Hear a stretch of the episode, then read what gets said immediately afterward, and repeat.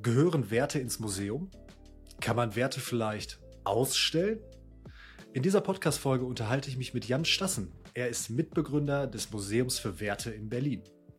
Er erzählt uns, wie er mit seinem Team Werte auf eine lockere Art und Weise für jeden anfassbar in den Mittelpunkt der Gesellschaft bringt. An Orte, wo sich Menschen treffen, wo Menschen zusammenkommen und sich austauschen. Dieser Podcast wird präsentiert und produziert von Worsit. Bei uns dreht sich alles um das Thema Werte.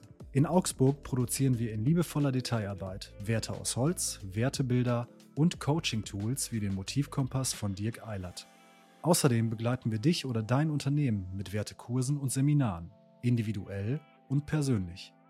Mit unserem Online-Kurs, dem Entwicklungskompass, kannst du die Lebensbereiche, die sich für dich gerade nicht stimmig anfühlen, aufarbeiten und in die Klarheit bringen.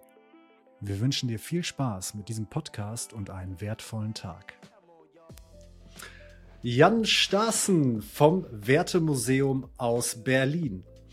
Jan, wir haben dich eingeladen, denn wir haben das Wertemuseum zunächst mal bei Google gefunden und ähm, schon alleine die Überlebo Überlegung oder ja, ich sag mal, ähm, die Ideen, die mir dann so aufgekommen sind, was ist überhaupt ein Wertemuseum? Werden da Werte ausgestellt? Wie funktioniert das alles? Ähm, das war so spannend, weswegen wir dich angeschrieben haben. Und ähm, mhm. ja, ich freue mich sehr, dich hier im Worth Werteleben Podcast begrüßen zu dürfen. Also erstmal ein herzlich willkommen. Ja, vielen Dank, Mario. Schön, dass ich da sein kann und äh, danke für die Einladung. Ja, ähm, ich glaube, wir sollten zunächst einmal einsteigen. Was ist überhaupt das Wertemuseum? Was ist ein Wertemuseum? Was kann ich mir darunter vorstellen? Mhm. Ja, ähm, genau, das ist eine gute Frage. Ähm, und der Begriff Wertemuseum oder Museum für Werte, der hat ja eigentlich zwei Elemente. Zum einen die Frage danach, was sind eigentlich Werte und was ist eigentlich ein Museum? Ähm, und genau, unsere Überlegung ist so ein bisschen, oder die Herausforderung, die wir hatten, als wir angefangen haben, ist, ähm, wo begegnen wir uns eigentlich als Gesellschaft und wo verhandeln wir miteinander, was Werte eigentlich sind, was uns als Gesellschaft wichtig ist und was uns eigentlich zusammenhält. Und diese Orte waren vielleicht mal Marktplätze, Kirchen ähm, oder andere Orte des öffentlichen Raums und die sind so ein bisschen verschwunden, nicht erst seit Covid, sondern auch schon eigentlich davor. Mhm. Und ähm, können wir diese Räume zurückbringen, an denen wir uns als Gesellschaft treffen und verhandeln, was uns eigentlich zusammenhält, was uns eigentlich wichtig ist. Mm. Und damit sind wir so ein bisschen angetreten und das war der erste Versuch. Da haben wir eine Ausstellung geplant in Neukölln, in, Kreuz, äh, in, in Berlin, Berlin-Kreuzberg, Neukölln direkt an der Grenze und haben versucht, eigentlich einen Raum dafür zu schaffen an denen sich Begegnungen oder äh, ereignen oder beziehungsweise Be Begegnungen ermöglicht werden, die so ein bisschen tiefer gehen, als über Smalltalks zu reden, Smalltalk zu reden, und, sondern über etwas, was uns alle irgendwie bewegt. Und Werte ist mhm. dafür ein total schöner Einstieg. Der hilft total zu verstehen, ähm, was ist mir wichtig, was ist eigentlich dir wichtig, vielleicht Mario, und wenn wir, selbst wenn wir sagen, Respekt ist mir wichtig oder Freundschaft ist mir wichtig, haben wir, glaube ich, auch unterschiedliche Vorstellungen, was das wirklich bedeutet und wie wir das leben. Und deswegen ist es auf so einer tieferen Ebene ein total schöner Auseinandersetzungsmoment. Und der letzte Teil darin, deswegen auch Museum, ist, können wir das auch so tun, dass wir, die Ausgangsfrage war, ähm, wie kann ich sagen, was Respekt ist, ohne zu sagen, das ist es und das ist es nicht, sondern wie wird es zu einem Erfahrungsraum? Und äh, mhm. den versuchen wir seitdem zu iterieren, mit Menschen zu erforschen, zu bespielen und sehr partizipativ daraus Ausstellungen zu bauen. Mit Zivilgesellschaft, mit Nachbarschaften, mit, äh, mit ganzen Städten. Okay, also es geht auch um Kunst und in der Kunst enthaltene Werte sozusagen. Ähm, ja oder jein.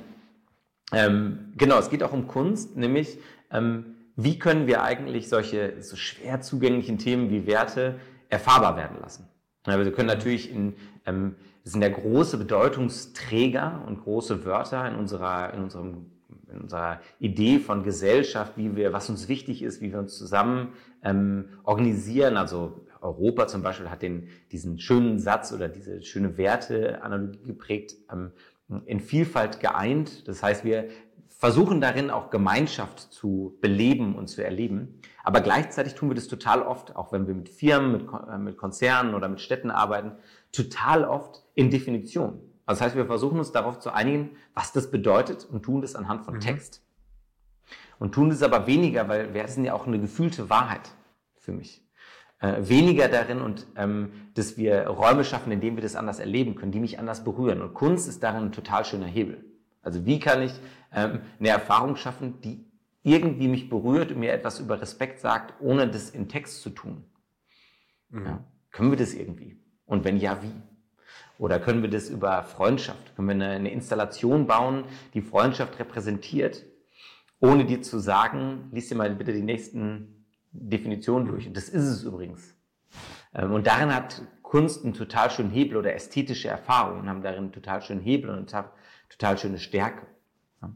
Genau, und deswegen hat es was mit künstlerischen Erfahrungen zu tun. Die berühren uns auf einer tieferen emotionalen Ebene. Und das ist so ein bisschen aus dem Alltag verschwunden bei all dem glattgezogenen Design, nie Stuff, den wir so haben. Äh, mhm. Genau, und deswegen glauben wir, dass Kunst eine total schöne Erfahrungsmomente schaffen kann. Ähm, kannst du uns vielleicht mal in einem konkreten Beispiel schildern, wie das so aussieht? Also du hattest jetzt gerade gesagt, mhm. Respekt oder Freundschaft, ähm, das möchtet ihr spürbar machen, in eine Erfahrung bringen. Und mhm. habt ihr Ausstellungen, die sich jetzt nur um die Freundschaft drehen, nur um einen Wert oder sind das mehrere Werte, die da zusammengefasst werden? Wie sieht das konkret aus? Ja, ähm, genau, das klingt erstmal total hochtrabend und ähm, möchte gerne intelligent, ähm, was ich sage. Ähm, ganz praktisch gesagt ähm, funktioniert es relativ einfach in Anführungsstrichen. Ähm, wir haben zum Beispiel in der Stadt Lübeck mit der Gesamtstadtgesellschaft Lübeck den Prozess durchlaufen. Das heißt, wir haben am Anfang ähm, ganz viele verschiedene Vereine, gesellschaftliche Institutionen, ähm, mit denen ein Prozess gestartet, welche drei Werte wären denn mal interessant zu beleuchten für uns als, als Stadtgesellschaft. Und haben drei Werte festgelegt. Bei uns diese Auswahl erstmal ähm, nicht egal, aber uns geht es eher darum, diese Verhandlungsprozesse zu starten und dass Leute sich damit auseinandersetzen, sich wie ich fragen, was wollen wir denn überhaupt und worüber wollen wir denn mal reden?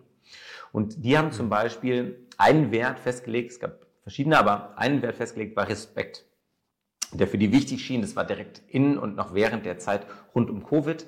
Ähm, und haben dann Workshops stattfinden lassen, aber auch ähm, ähm, Gesprächsauslöser geschaffen. Das heißt, wir haben ähm, lokale Friseure, Friseursalons eingebunden, Bars, Kneipen und da Interaktionsmaterialien ausgelegt, in denen man über die Werte in Gespräche kommen konnte. Aber auch selber Workshops veranstaltet. Und darin sind Geschichten entstanden, in denen LübeckerInnen ihre eigenen Erfahrungen und kurze Anekdoten zu dem Wert Respekt erzählt haben.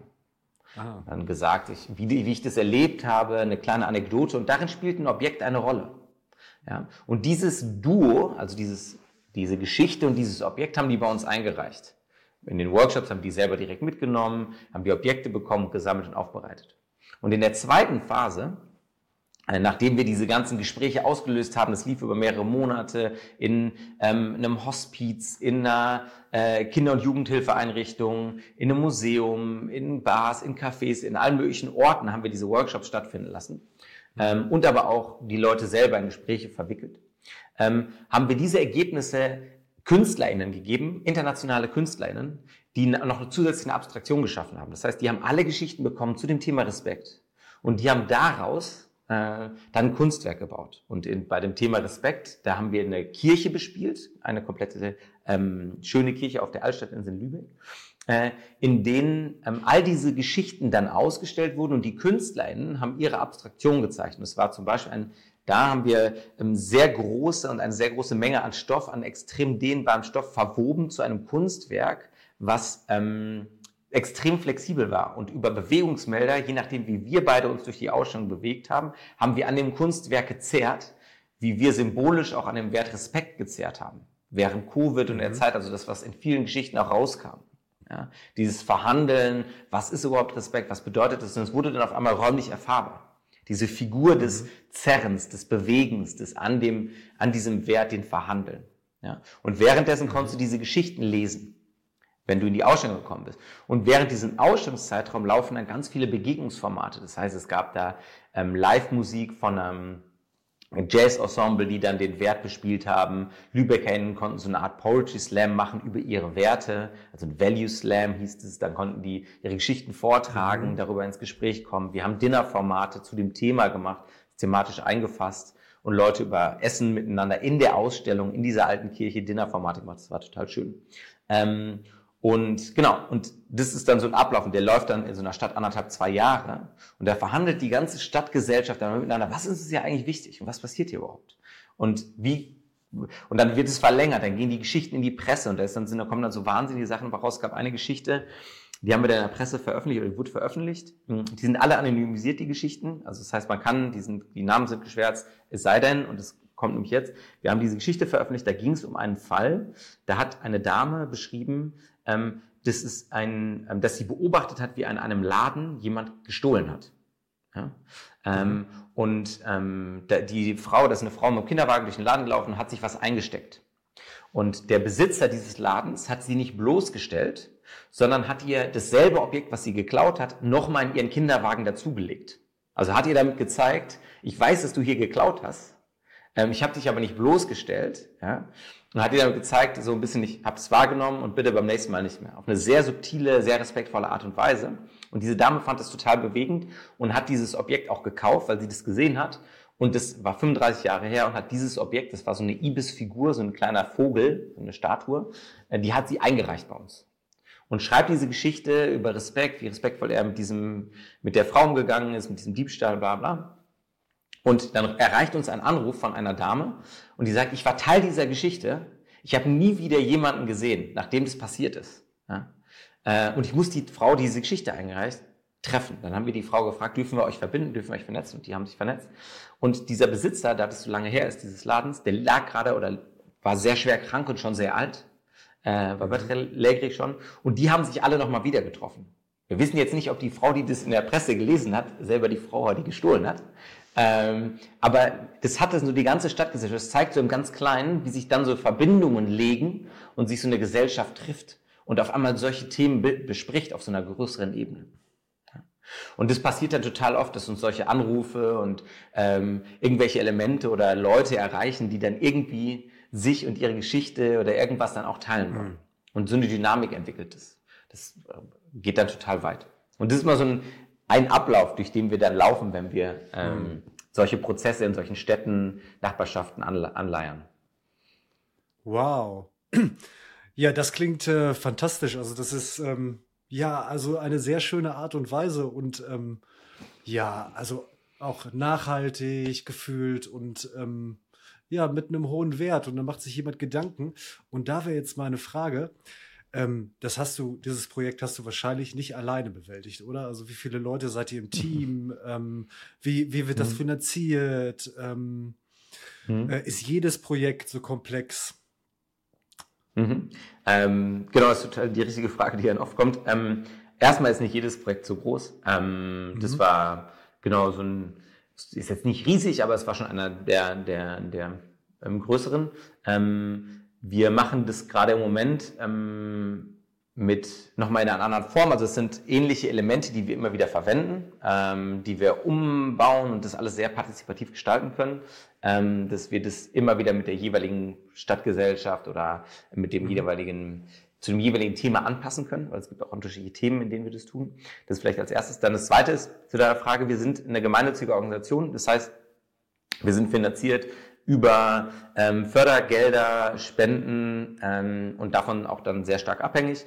Ähm, das heißt, wir sind nicht strukturfinanziert, sondern machen das sehr über Projekte, äh, haben mhm. ähm, von Projektförderung über Ministerien, Bundesministerium für Arbeit und Soziales, Bildung und Forschung, äh, Kultur und Medien, ähm, so in dem, in dem Bereich, aber auch gleichzeitig mit ähm, ähm, Stiftungen, das, die dann private Stiftungen sind, ähm, mit denen wir zusammenarbeiten ähm, und das darüber abwickeln. Mm, und gleichzeitig machen wir auch das gleiche oder ähnliche Formen mit Unternehmen, ähm, mhm. wo wir Unternehmen über ihre Werte sehr interaktiv und sehr auf eine sehr tiefe, aufrichtige Art, oder wir haben das Gefühl, aufrichtige Art miteinander in Gespräche verwickeln.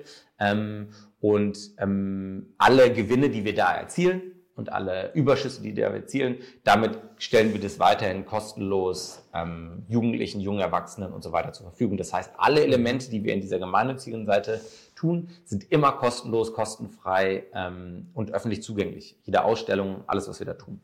Um das möglichst niedrigschwellig zu tun und stückeln das so zusammen. Jetzt ist die mhm. zweite Frage nach, dem, nach der Finanzierung. und sind dann immer wieder auf der Suche nach den richtigen Partnern, das zu tun. Und mhm. wie viele Leute sind wir? Ähm, wir sind, wenn wir Ausstellungen machen, sind wir mehr Leute. Dann sind wir schnell mal 15, 10, 15, 20 Leute, wenn dann ein Ausstellungszeitraum läuft. Ähm, so im Kernteam sind wir im Moment irgendwas zwischen vier und sechs. Ähm, mhm. Wir haben dann auch noch Freischaffende, mit denen wir arbeiten, die dann ein bisschen länger an uns gebunden sind. Ähm, aber ein relativ kleines Team, in dem wir das auf die Beine stellen und dann, genau, wenn dann größere Projekte kommen, dann kommen sehr viel Freischaffende noch dazu und dann wächst es. Mhm. Die KünstlerInnen sind in der Regel freischaffend, die dann dazukommen, mit denen wir dann arbeiten. Genau, so ist es so ein bisschen aufgesetzt ähm, und machen das mhm. aus Berlin raus, sind aber eigentlich in ganz vielen verschiedenen Ländern unterwegs. Also wir waren in Tunesien, Tunis damit, wir hatten gerade eine Schule, die das, da geben wir auch diese ganzen Formate kostenfrei raus, hatten gerade eine Schule in Mexiko, die das für sich verwendet hat. Es steht gerade eine kleine Ausstellung in Mexico City, äh, wo eine, eine, eine Schule das für sich selber angewendet hat. Wir haben gerade eine Frage aus, Anfrage aus Wales, der will ein kleines Museum, das gerne für sich adaptieren und umsetzen. Das heißt, da geben wir denen das dann raus, ähm, machen das gerade mit Yad Vashem, mit dem Holocaust-Mahnmal in Israel, haben da gerade ein Projekt. Mhm. Ähm, und so, genau, sind wir so in verschiedenen Ländern und Elementen unterwegs, haben so ein bisschen eine Zeit lang auch viel Festivals gemacht. Das machen wir jetzt im Moment nicht mehr so, weil Festival dann doch eine etwas buntere Kultur ist, etwas lauter und da so ein bisschen diese, die Tiefe dann manchmal verloren geht, wenn die Leute mhm. gute Laune da durchreiten. Ähm, genau, das machen wir gerade nicht ganz so viel. Ja. Wow. Ähm, das, du hast gesagt, gemeinnützige Organisation. Macht ihr als Kernteam das nebenbei sozusagen? Also habt ihr alle einen normalen Job und dann in der Freizeit macht ihr mhm. eure Arbeit? Ja? Nee, genau, wir machen das, nee, wir machen es hauptamtlich. Also das heißt, wir sind ah, ähm, okay. schon hauptlich angestellt. Ähm, wir sind zwar gemeinnützig, aber nicht ehrenamtlich, sondern ähm, wir haben das, mhm. ähm, also wir machen das als schon hauptberuflich quasi. Mhm. Und genau, und äh, können davon ähm, die Organisation finanzieren über, genau, über dieses Stückwerk, das wir uns so zusammenstückeln. Ähm, mhm. Genau, das läuft eigentlich ganz gut. Und vorher, wir haben das eine ganze Zeit lang nebenberuflich gemacht, also es gibt seit fünfeinhalb Jahren. Ähm, und die ersten zwei, drei Jahre war das ein Ehrenamts-Herzensprojekt, ähm, das wir abends nach der Arbeit gemacht haben ähm, und haben seit 2019, 2020 da im Übergang ähm, das dann hauptamtlich begonnen, was mit Covid eine, ein gutes Timing war, sage ich mal vorsichtig, als Location Business dann das Hauptamt zu machen, aber haben auch das ganz gut gemanagt und jetzt, genau, jetzt sind wir so ein kleines Team. Mhm. Was war der Ansporn? Also bist du äh, derjenige gewesen, der von Anfang an dabei war? Und ist es so mhm. die Überlegung gewesen, den Werten noch mal einen anderen Ausdruck zu verleihen, damit die Menschen ja noch näher zusammenkommen, so und darüber sprechen? Genau, das war so ein bisschen die Hoffnung. Also ähm, angefangen hat so ein bisschen wie ich mit der Frage. Also wir kommen ähm, aus der Richtung, ich habe früher an der Kunstuni studiert und ähm, mhm. ähm, da haben wir sehr stark mit einem, mit einem Menschen zusammengearbeitet, mit dem wir auch immer noch, mit dem wir uns immer noch eng verbunden fühlen, mit Michael, Professor Dr. Michael Hefner. Ähm, mhm. Der ist ein Embodiment-Forscher oder macht so eigentlich Kommunikationspsychologie. Wie funktioniert oder welche Rolle spielt eigentlich unser Körper im Denken? Ja. Und ähm, wir haben eine sehr oder unser Gefühl war, als wir angefangen haben, eine sehr intellektuelle Auseinandersetzung damit, was unsere innere Welt bedeutet. Und Embodied Practitioner oder Practitioners oder Leute, die mit so Körperarbeit schon viel arbeiten, die rollen natürlich mit den Augen und sagen, ist ja völlig klar. Aber in der Psychologie ist es noch gar nicht so lange klar. Das nennt man den Embodied Turn, dass unser Körper, dieser, diese Trennung von Körper und Geist eigentlich gar nicht so, äh, gar nicht so möglich ist und dass Kognition im ganzen Körper entsteht. Also unser äh, gedankliche Reife oder wie wir denken. Dass unser Körper darin eine mhm. extreme Rolle spielt, weil unser Körper äh, das einzige Mittel ist, wie wir die Welt wahrnehmen. Also wenn ich dir ein warmes mhm. Getränk gebe und wir lernen uns kennen, nimmst du mich menschlich als wärmer wahr. Wenn ich dir ein kaltes Getränk gebe und wir lernen uns kennen, nimmst du mich menschlich als kühler wahr. Weil die Referenz, die körperliche Erfahrung spielt in meiner Wahrnehmung von dir eine Rolle. Ähm, mhm. Und da war so ein bisschen die Frage, das sind ja sehr basic Ideen, wie das funktioniert. Können wir das auch auf komplexere Themen wie Werte übertragen? Ja, mhm. Dass diese körperliche Erfahrung eine Rolle spielt, in dem, wie wir die leben und wie wir die wahrnehmen. Und können wir dafür mhm. Räume schaffen? Das war so die erste Frage, als wir angefangen haben. Und das ähm, begleitet uns seitdem, diese Idee von Embodiment, das ist das eine. Und wir sagen immer so ein bisschen salopp, wir sind eine Mischung aus ähm, ähm, Kloster und Jeansladen, Weil was auch so ein bisschen passiert ist, dass diese ganze ähm, Bewegung der Persönlichkeitsentwicklung, ähm, Spiritualität und ähm, darin, da, damit haben wir uns irgendwie auf unsere Art versucht, viel auseinanderzusetzen. Ähm, und die ist aber total intellektualisiert. Und die ist auch total, ähm, total so auf so einer Metaebene oft unterwegs. Und da geht es so darum, wie können wir jetzt als Gesellschaft und alle miteinander. Aber es gibt wenig Formate, die das sehr auf so eine sehr lockere Art und Weise tut. Mhm. Also wie schaffen wir, wie ich, so eine, so eine klösterliche Umgebung oder so eine sakrale Umgebung, die mich irgendwie berührt, ähm, weil gleichzeitig, dass es jetzt nicht darum geht, Dreadlocks tragen, Tücher, wir haben so eine bestimmte, so eine bestimmte hedonistische slash bestimmte Kultur zu repräsentieren, die auch ganz viele Leute abschreckt. Ähm, mhm und sondern so eine holistische Idee davon, die total menschlich, total weltlich daherkommt. Deswegen auch so ein Jeansladencharakter hat. Also bei uns kriegst du, wenn du in eine, Musik, in eine Ausstellung kommst, läuft Musik im Hintergrund. Das ist jetzt nicht so ein White Cube, das ist mehr so ein Treffpunkt. Es gibt immer Kaffee, ein mhm. Café, was dem noch angeschlossen ist. Es gibt was zu trinken, was zu essen. Äh, gibt es ein paar Bier. Abends ist es ein bisschen länger auf und es hat total eine lockere Atmosphäre. Es spielt manchmal ein mhm. DJ. Und dabei geht es trotzdem um unsere innere Welt. Da lässt sich jetzt mhm. keiner volllaufen, aber es hat trotzdem, ist was sehr sehr menschlich ist.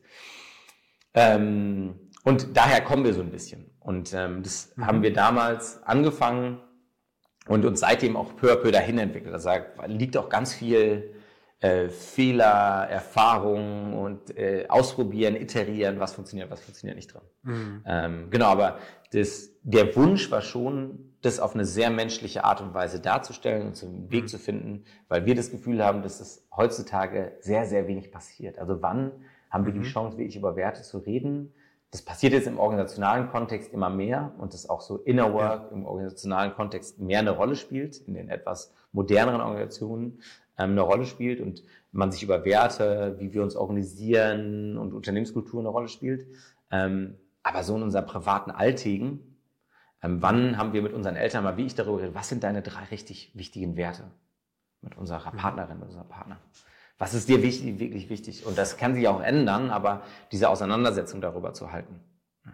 Und diese Orte des Treffens, des Austauschens, des Begegnens, die finden irgendwie wenig statt. Und es gibt so ein schönes Buch, was das benennt, das heißt Palaces for the People, die Paläste für die Menschen, hm, in denen so soziale Infrastruktur, die wir früher mal viel mehr hatten über Vereinsleben, Kirche und was auch immer, äh, dass die eigentlich so ein bisschen rausgewaschen wurde. Und wie kann man diese Paläste für die Menschen, die, die für uns, mhm. für, für all die BürgerInnen, die wir so sind, eigentlich halten? Ne? Und ähm, der, wie können wir uns austauschen auf so einer tieferen Ebene und uns nicht danach beurteilen, ob ich jetzt, weiß nicht, CDU-Wählerin bin oder Grünen-Wählerin und das alles so identitär wird, mhm. äh, sondern eigentlich merken, so verschieden sind wir gar nicht, wenn es um Family geht. So verschieden sind wir gar nicht, wenn wir, welche Ängste wir in uns tragen. Oder vielleicht sind wir verschieden, aber haben Respekt davor, wo jemand herkommt, weil wir verstanden haben, was seine kleine Anekdote ist. Ähm, und daher kommt so der Wunsch, der innere Antrieb, dass das viel mehr passiert. Ne? Und der letzte Satz vielleicht dazu, ähm, als wir angefangen haben, war auch immer wieder so ein bisschen das Faszinosum. Innenstädte sind dazu da, um zu konsumieren. Alle regen sich darüber auf, so dass gerade in kleineren, mittelgroßen Städten die Innenstädte sterben.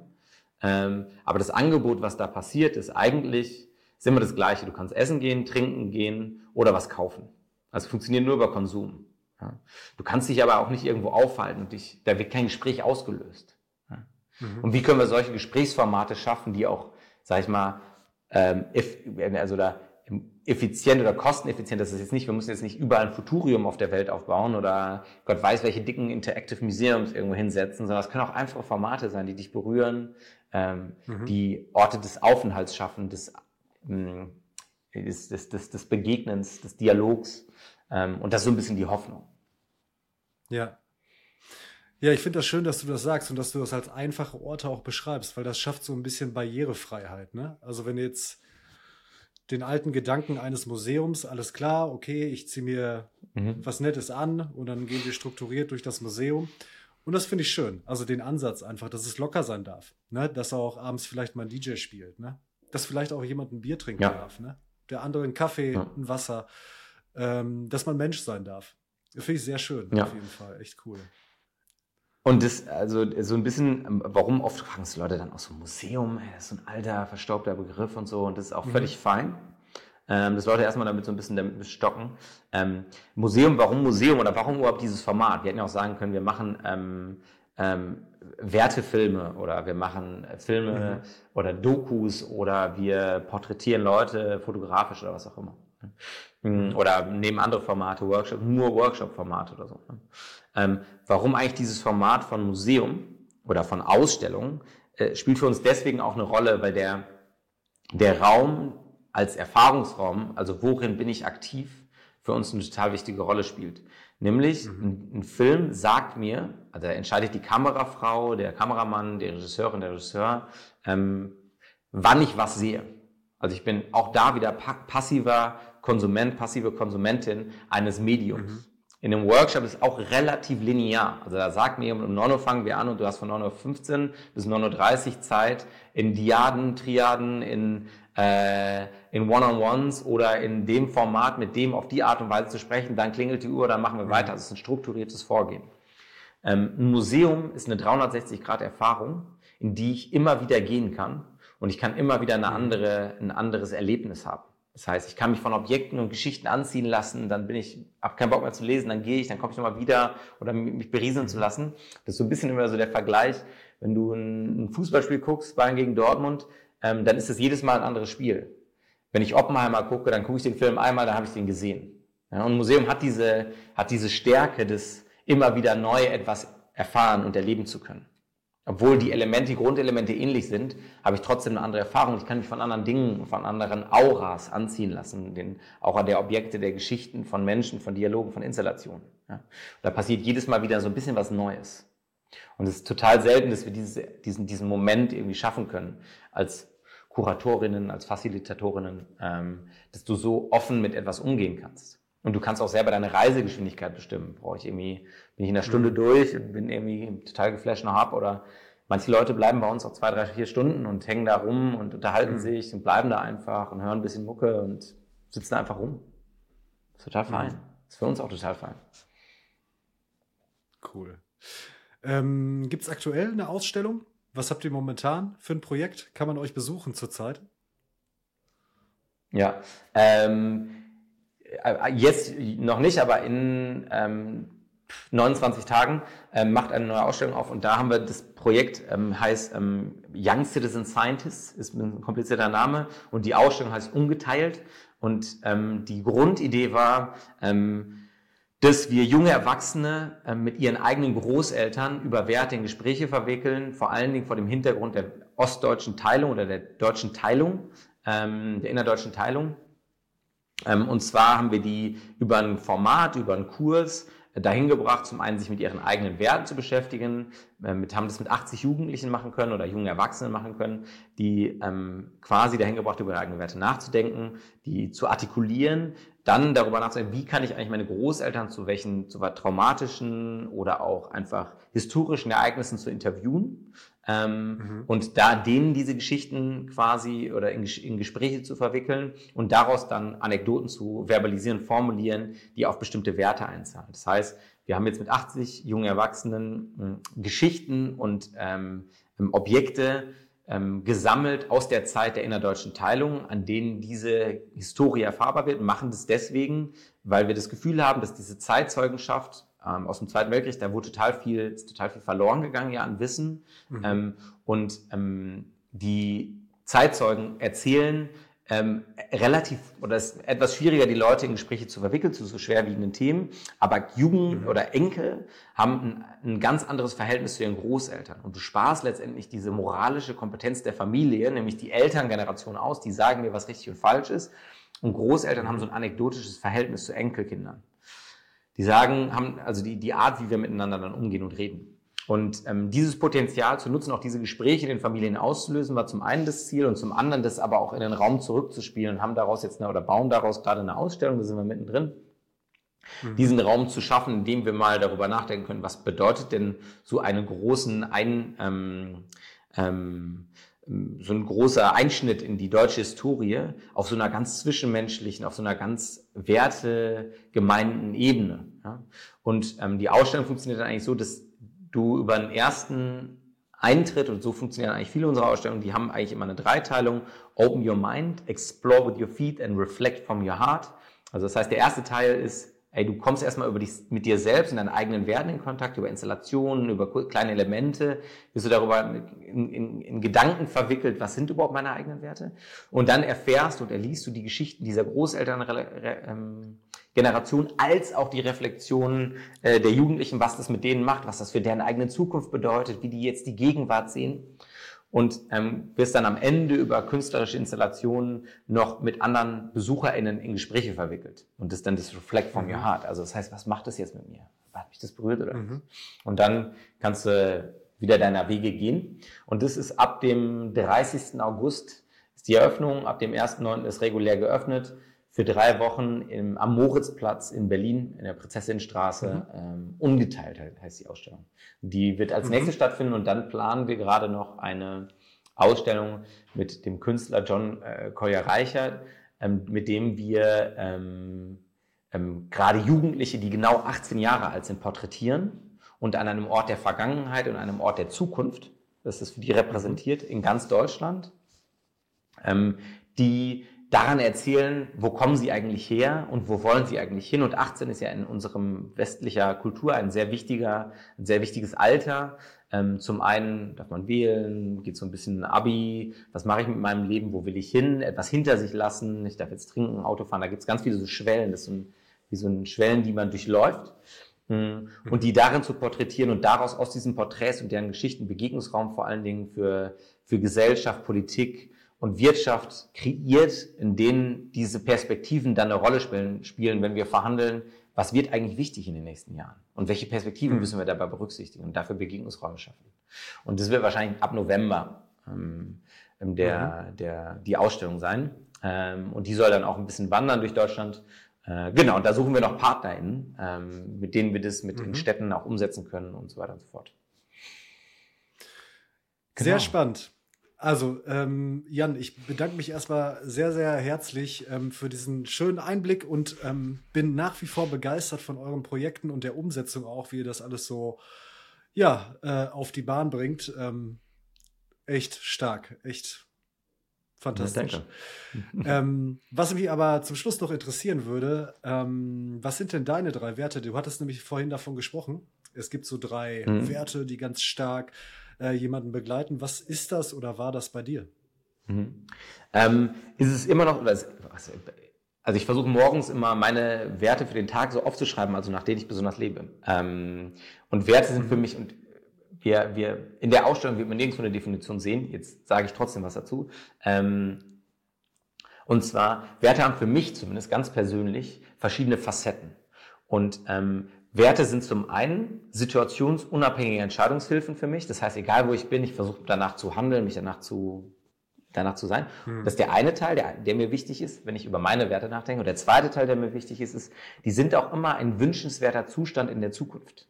Also wenn ich mir hm. bestimmte Werte, also ich habe ganz viele Werte in meinem Universum mit meiner Vorstellung oder die mich irgendwie begleiten. Und es gibt aber welche, die ich, möchte ich besonders, äh, die, nach denen, die ich besonders fokussiere für einen Moment, für eine Zeit, für ein Jahr, für zwei, für drei, vielleicht auch nur für einen Tag.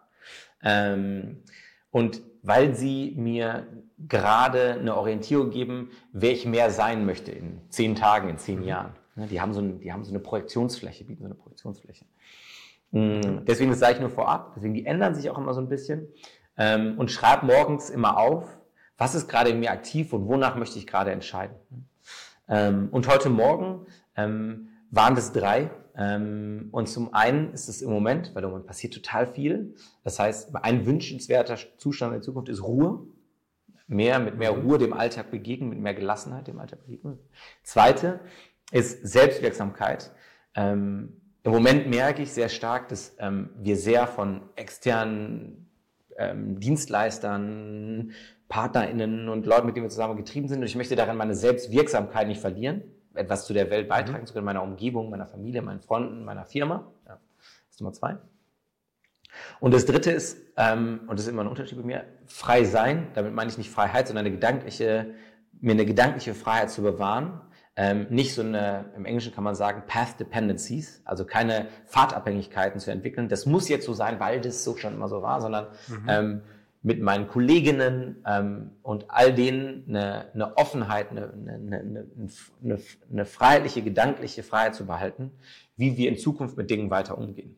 dass wir uns nicht zu sehr einordnen. Und das wären die drei, die im Moment für mich am aktivsten sind. Ähm, wenn du mich morgen fragst, können das auch wieder andere sein, oder nach der Ausstellung, das wahrscheinlich wieder sich langsam verändern. Äh, und dann schiebt sich das wieder so anders zurecht. Aber danach versuche ich im Moment meinen Alltag zu gestalten. Sehr schön. Vielen Dank für die ausführliche Beschreibung. Ja, ja. Ähm, ich denke, wir konnten unseren Zuhörern und Zuschauern ähm, ja eine Menge mitgeben. Ähm, ich war selber noch nicht da, aber das nächste Mal, wenn ich in Berlin bin, komme ich vorbei. Ich hoffe, dass dann auch eine Aus Ausstellung stattfindet. Ähm, ja, ich kann das jetzt schon empfehlen, ohne da gewesen zu sein. Also Leute, wenn ihr in Berlin seid, schaut dort gerne mal vorbei. Ähm, und ansonsten bedanke ich mich für das tolle Gespräch und wünsche dir noch einen fantastischen Tag. Danke dir auch. Danke für deine Zeit und danke für die Einladung. Vielen Dank, dass du beim Worth It Werteleben Podcast mit dabei warst. Wir hoffen, du hörst oder schaust uns auch in der nächsten Folge zu. Viele weitere Infos zu unseren Produkten, Coaching-Tools, Wertekursen und Seminaren findest du auf unserer Website unter www.worth-it.shop. Mit einem Like, einem Kommentar oder der Bewertung unseres Podcasts kannst du unsere Arbeit außerdem unterstützen. Vielen Dank und bis zum nächsten Mal. Dein Worth It Team.